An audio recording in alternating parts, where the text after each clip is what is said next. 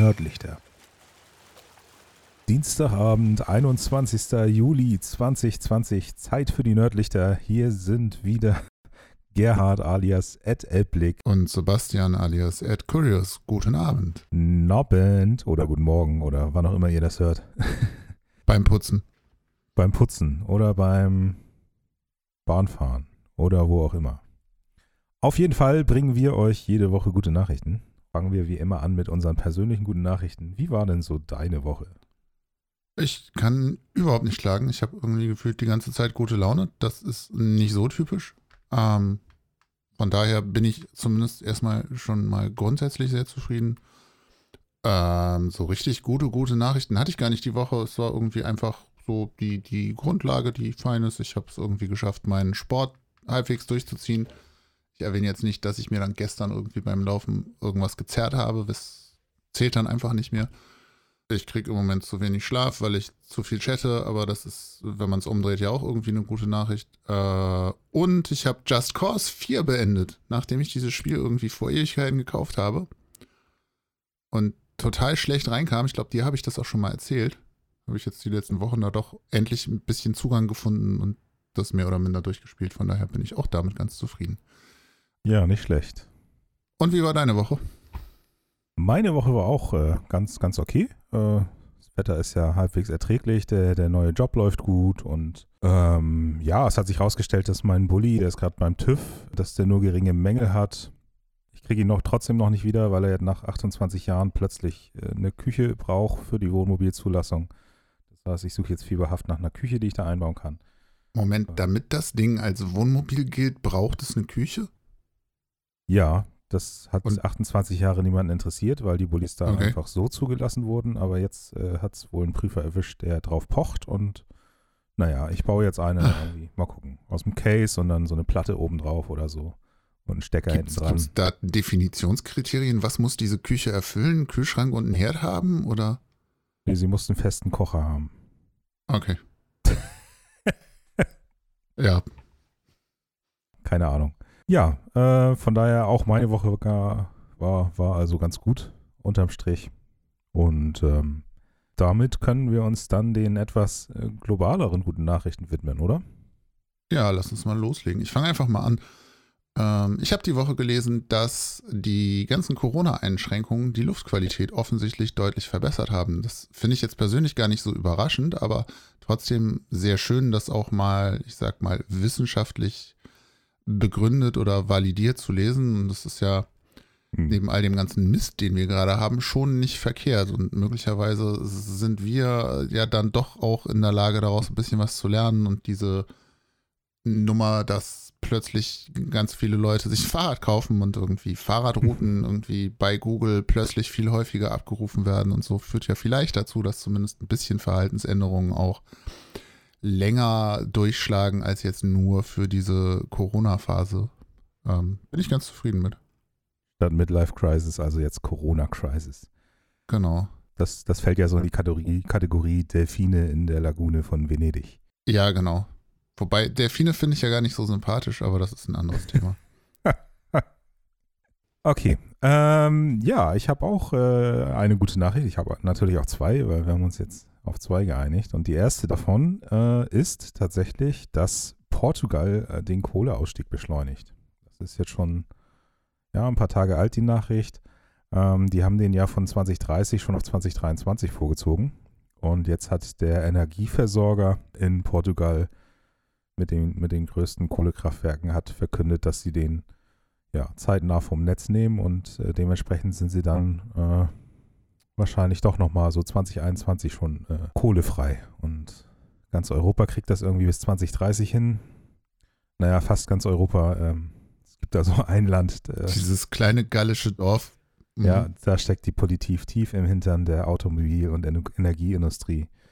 Und da ist es leider Ich nicht wollte so. gerade sagen, ich, hatten wir das nicht sogar in einer der ersten Sendungen oder habe ich das nur gelesen, aber irgendwie 80 Prozent aus irgendwie anderen Energiequellen, aber wir kriegen es nicht gebacken, diesen Kohleausstieg irgendwie zu beschleunigen, ist halt auch absurd. Ne? Ja, so ist das. So ist das. Naja. Jedenfalls äh, schön, dass äh, wenigstens Portugal da mit, mit Vorbild vorangeht. Und Ja. mal gucken. Die Hoffnung ist ja immer noch, dass der Markt das äh, letzten Endes regelt, denn so günstig ist Kohleförderung auch nicht. Nö, ganz im Gegenteil.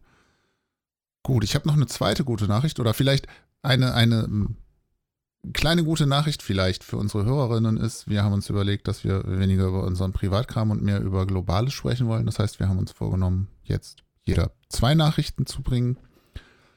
Ich finde das in der Recherche tatsächlich nach wie vor ganz schön spannend, weil man findet gar nicht so viel, leider, obwohl, glaube ich, ganz viel passiert.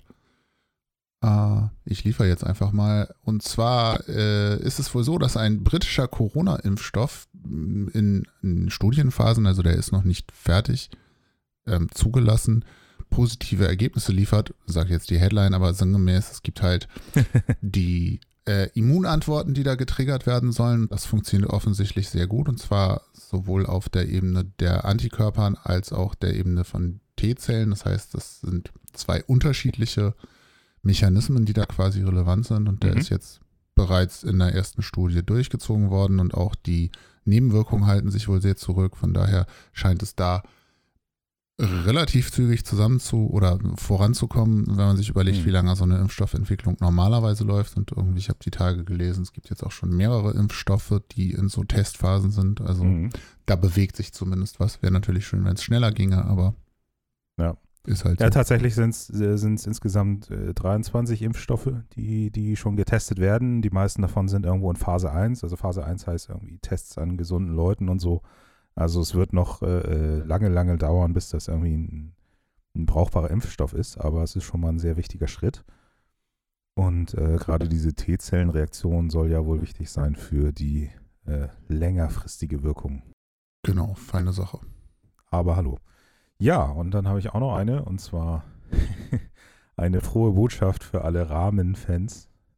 Also ihr wisst schon, diese Hütensuppen Ramen, Ramen.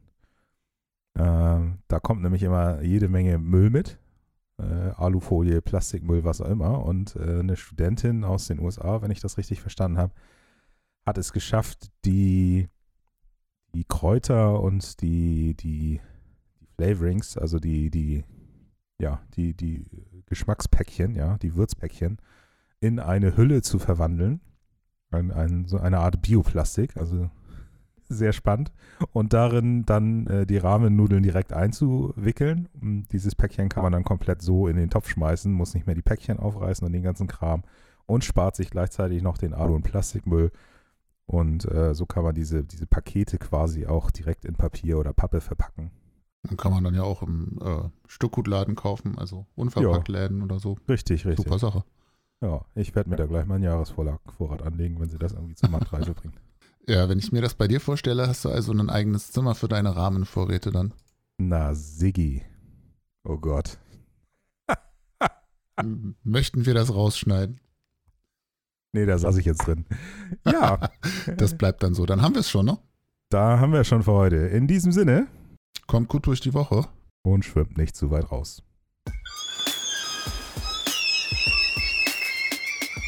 Das war's von den Nerdlichtern. Vielen Dank fürs Reinhören. Wir würden uns freuen, wenn ihr uns überall folgt. Zum Beispiel auf Twitter, Instagram, Facebook oder Telonym unter Nerdlichter. Nerd mit. OE. Besucht auch unsere Webseite unter nerdlichter.de, wahlweise auch hier mit OE oder dem dänischen Ö. Hat das Ö eigentlich einen Namen? Keine Ahnung, das müssten wir mal recherchieren. Falls ihr uns noch nicht auf iTunes, Feed oder in eurem Podcatcher abonniert habt, holt das möglichst schnell nach. Und wenn ihr uns so richtig helfen wollt, teilt unsere Beiträge, wenn wir eine neue Folge raushauen oder hinterlasst uns eine Rezension auf iTunes oder Feed. Feed mit Doppel-Y. Jo, reinhauen.